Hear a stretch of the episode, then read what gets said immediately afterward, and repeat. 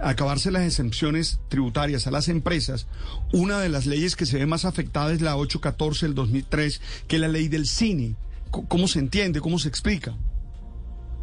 No, eh, si hay algún error, estamos dispuestos a discutirlo. No queremos afectar el cine colombiano. Sí, es, es lo que decíamos. Viene el lobby, viene el regateo y vienen sectores que seguramente cada uno pues va a, reclamar. Ministro, tal vez una cosa final entre los muchos. Pero, en regateo no, regateo no aceptamos. Ah, no, no aceptan regateo.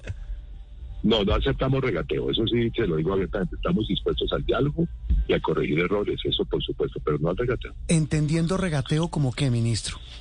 Ah, no, que piden más beneficios a costa de otros beneficios que tenían, no, eso no. Y, y, la, y el impuesto a las plataformas como Netflix, me decía Víctor Grosso hace un segundo, las compras por Amazon, eso sí, la idea es que tenga impuesto. Por supuesto, es que internacionalmente es un tema que se ha discutido mucho. O sea, no tiene ningún sentido que a través de todas esas plataformas se, se, digamos, se produzca y no se pague ningún impuesto. Mm. O sea, es una cosa, eh, y es un tema internacional. Yo he estado muy metido en los últimos años pues, en, los debates internacionales sobre tributación.